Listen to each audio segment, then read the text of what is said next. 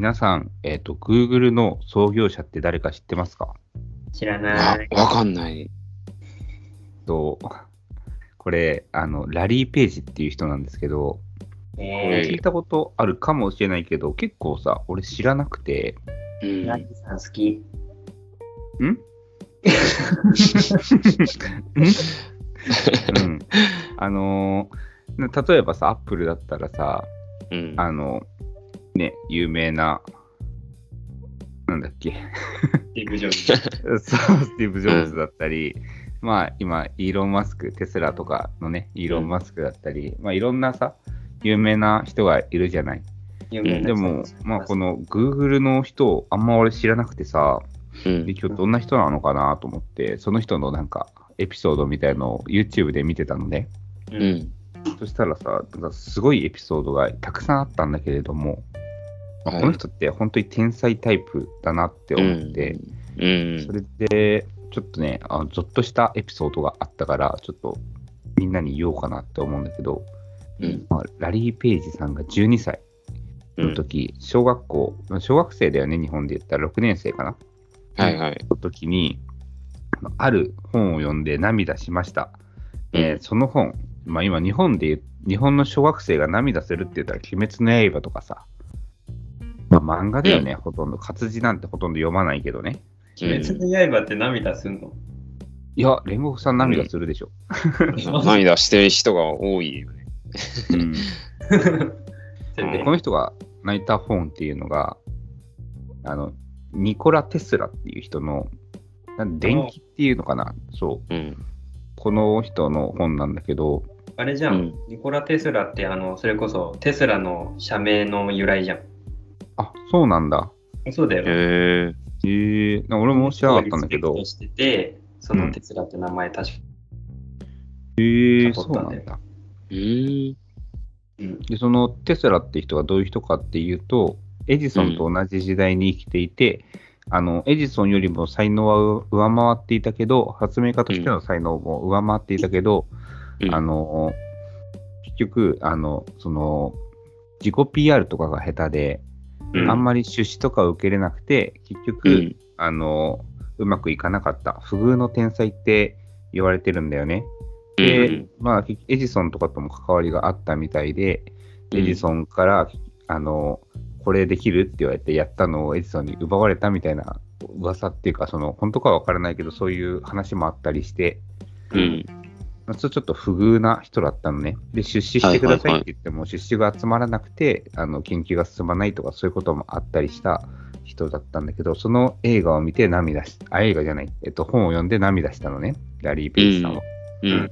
で、涙して、なんて言ったかっていうと、うん。いくら素晴らしいアイデアがあっても、それだけではダメ。ビジネスとして世界に届けてこそ意味があるっていうことで、えうん才能だけじゃなくて、それをビジネスとして世界に届けるっていう方向にに着目して、これから自分はあの会社を立ち上げるっていうことをね、決意した瞬間だったらしいんだけど、小学生がこれを思うってすごくないですか、まあ、やばいね。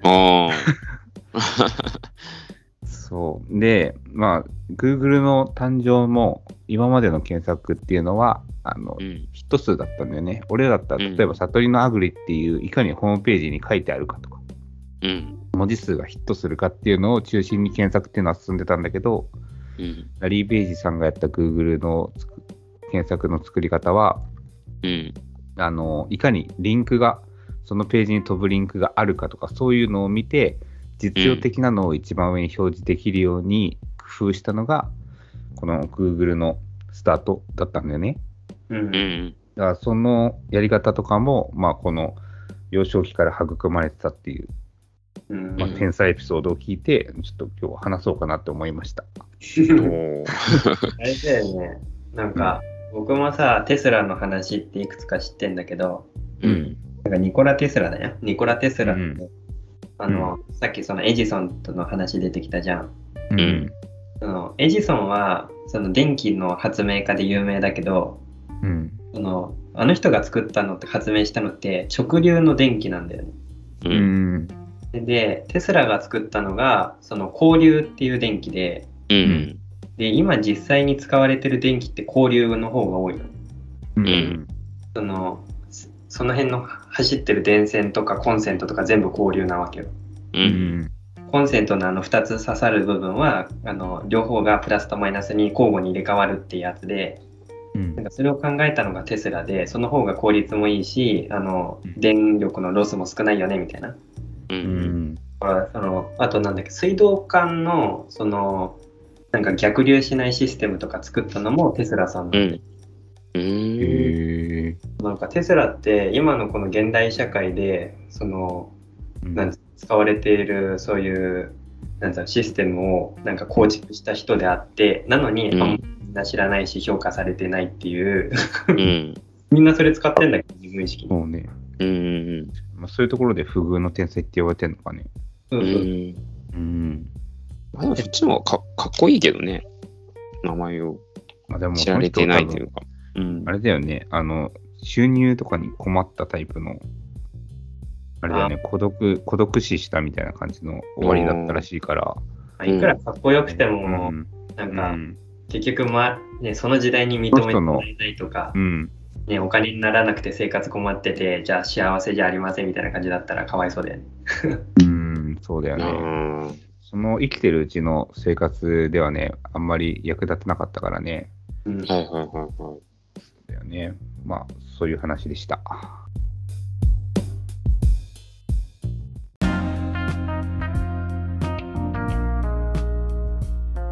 悟りのアグリイエイ。えいパーソナリティ務めます。えっと、練馬大根が大好物です。悟り、そして、えー、っと練馬大根食べたことないと思います。カピバラですよろしくお願いしおます。ますあれ？もう一人？よろしくお願いします。あ、そうだ、さっきオープニングしれっと入ってたんですけど、練馬大根ね、あの、東京出身だけど食べたことないです。ももちゃんです。よろしくお願いします。はい食べたことないですはい。全然、見たこともないしね。さとりくんはどういう感じで食べたの？いつも食べてるの？えだって、たくあんで有名なんだもん。あー、たくあんに、へえたくあんにするのが有名なのか、やっぱり。うちほら、じいちゃんが練馬だから。ああ、そうなんなるほど。なるほどね。まあ、今日はそんな練馬大根とかもある東京のね、農業事情についてちょっと話そうかなと思っています。うんはいうん。えー今日はあのカピバラ調べですが、東京は7000ヘクタールあるそうです、農地が。う？んと7000この前が、うん、この前北海道いくつだっけ？なんか一気に縮まったな。北海道いくつだっけな？すごかったよね。な、なん、何万とかじゃなかった。そうだよね。え？いくつだっけ ?15 万とかだっけ？全然違う。50万ぐらいだっけ？うーん、どうだったかな？まあいいや。えっとね、今ね、急遽調べたら114万って書いてあるね。あ全然違う。すごい。で、まあ北海道はそのぜあの占める割合が26%なんだって。うん。あのその農地の占める割合がね。うん。東京は3.3%。でこれもでもうん2000、2000年、えっと、15年とかのデータだったから、多分もっと減ってるかもね。うんうんうん。で、それで、えーまあ、その6割が、まあ、市街、市街化地区っていう地域うん。うん。っていうところにあるらしいです。うんうんそれで、えっと、まあ、そう、全部で、えっと、1万頭ぐらいの数がやっていて、うん300億程度の、あの、全部の生産額があるから、まあ、1件あたり300万円くらいなのかな、平均すると。うんうん。まあそのくらいのちょっと小規模な農業が、農家が多い,、うん多いのかなっていう印象だね。300うん。え、300億の売り上げが全部であって、1万と、1万件って言い方でいいのかな。うんじゃあ、あれ、何？兼業、専業農家少ないのかな？とか、おじいちゃんおばあちゃんとかで小規模にやってる人が多いのかなっていう印象だね。ああ。うーん。6万じゃきついべ。うん、そうだね。まあ、平均化だから、まあ、すごい小さくやってる人も多いだろうし。で、まあ、うん主力っていうのが、ほうれん草、トマト、キャベツ、枝豆、小松菜。うんうん。この辺りが主力なんだけど、まあ、この辺も、まあ、言っちゃ悪いけど、特徴がないっていうか、これはまあうんどこでもまあでもあるよねイ。メージつくよね。う東京ん、辺作りそうん。そうそう。う。うん。や,、うん、やっぱりなんかあの地産地消っていうかそのレストランと契約してそのレストランに出してますとか、うん。スーパーと契約してスーパーに出してますっていうところが多くてあの、北海道とかだったり、まあ、うちこっちの三浦市もそうなんだけどほとんど市場に出してますみたいな感じじゃないっぽいね。うん。あれだよね、うん。その東京のなんか生産者でさ、集まってなんかマルシェみたいなのなんか週末うんしてるよね。そうそうそうだ。ね、そういう直売っぽい形で売るのが主流なのかなっていう感じがします。うん。はいで、まあ、東京オリジナルで、東京ゴールドっていうキウイうん。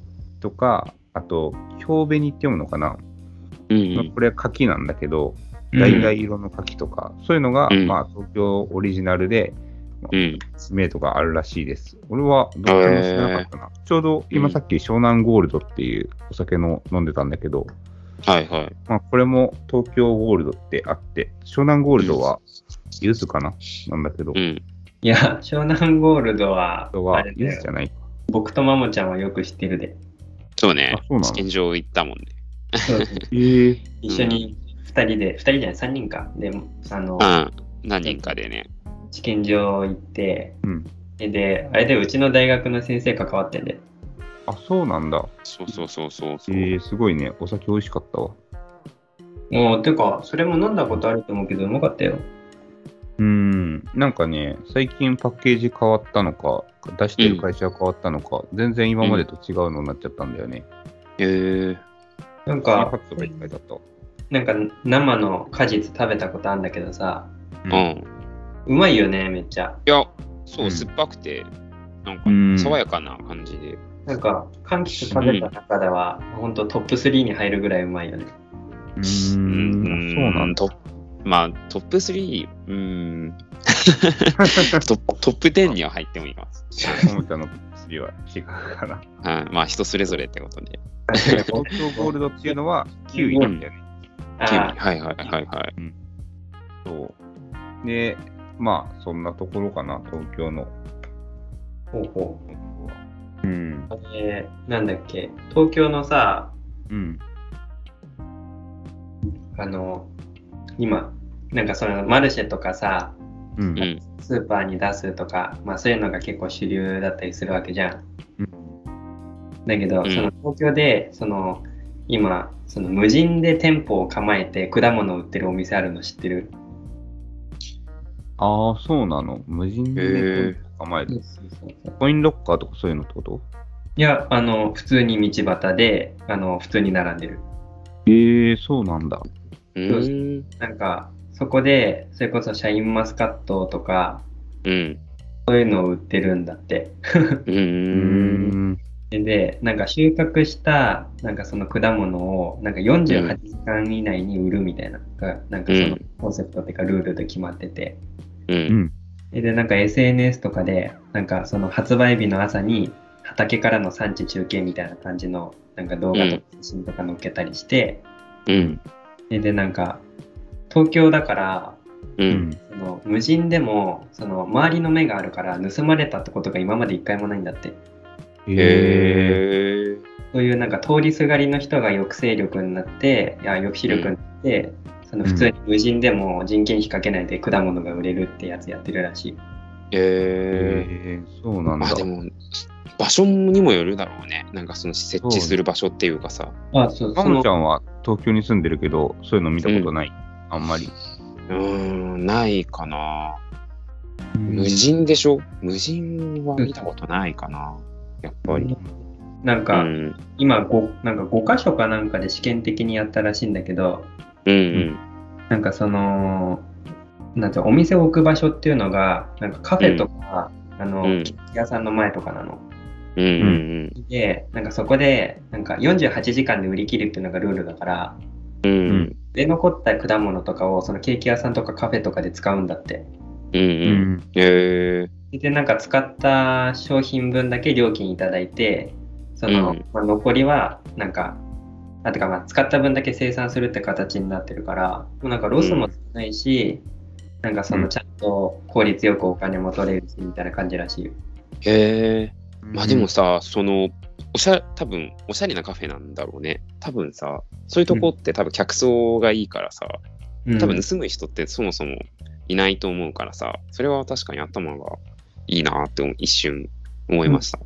面白いね。ん。ねえ面白いと思う。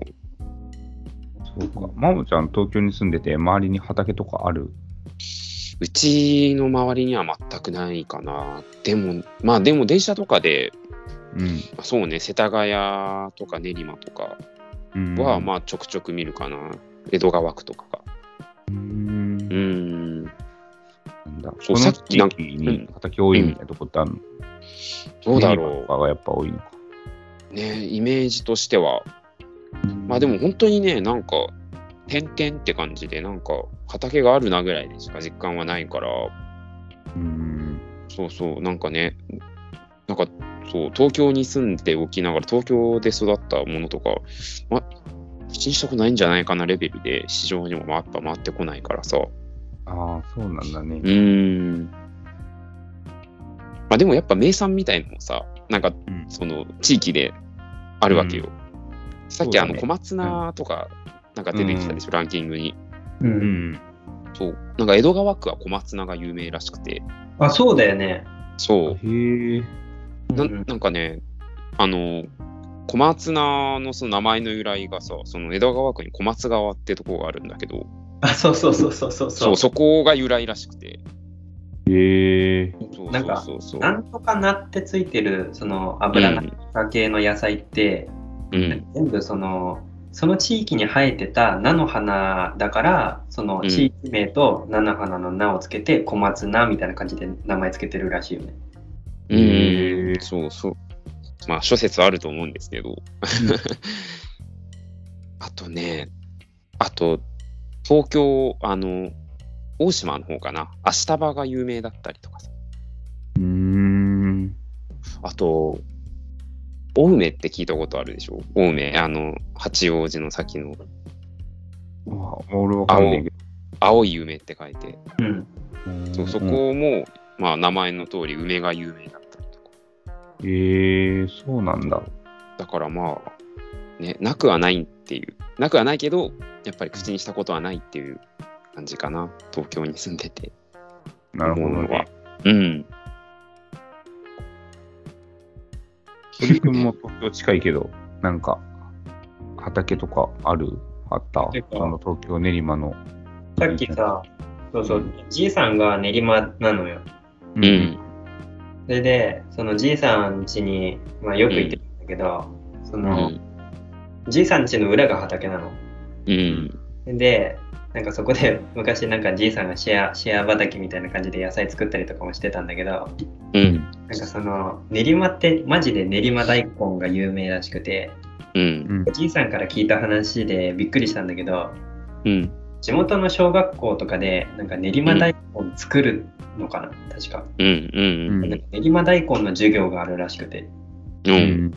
えでなんか普通たくあんってさその干して、そのなんかまあこうやってなんか色をつけてつけなんかつけたりして売売るのかな、うん。うん。練馬大根ってなんかたくあん用の品種って、なんか種類だけど、なんかほっといてもなんかいい感じに色がつくんだって、えうーん。そうなんかそんな話聞いてへえみたいなじいさんめっちゃ知ってるじゃんみたいな感じでなんか話うん。うしてん。た、へーへえ。そっか、なんかしょ食紅にみ、なんかあんまりよくわかんないんだけど、詳しくないからさ。黄色いから話じゃね？詳しか。うんそうそうそうへえ。そうか。てか、カピ、あれ、東京で、あれ、行ったことないの？の、の、農地とか。八王子の方とか行ったことない？うーん、行ったことなくはないけど、本当に駅前とかしか行ったことないかな。うん。うん。まあ実はいとこ八王子に住んでて、うんあ、そう行ってたんだけど、でも周りに遊び行ったりしてないから、だ。ん車で行って家とかしか行ってないからな、あんま詳しくないね。八王子とか、それこそ青梅とかの方って、あの、道の駅とかで普通に野菜結構ガンガン売ってるよね。ああ。そうなんだ。そうそう、なんか、なんだっけ。そうそう、それこそ地元野菜みたいな形で売ってるし、なんか、それこそ田舎の道の駅と大して変わんないよ。う。うん。うん。結構若い生産者も多いんじゃないかな。ああ、なるほどね。じゃあもう本当に地域に根付いた形でっていう、地域密着型なんだろうね。東京で作ってるっていうブランドで売ってるところが多いっぽいよね。江戸野菜っていうなんか、そういうな、なんていうかな、ギャップみたいなのを作ってるのかな。そういうので、うんうんうん。なんかロ、ロゴを入れて売るっていう感じで書いてあったから。うんうんうん。まあなんか、江戸とか名前使ったらかっこいいもんね。うーん、ね。うん。そうだよね。でも東京のお土産で野菜買ってこうって人は少なそうだけど、やっぱ東京の人が買うのかね。まあ、そうだね。スカイツリーのふもとで野菜売っても観光客買わねえべ。そうだよね。スカイツリー大根とか売ってもなんか売れなさそうだもん。そうね。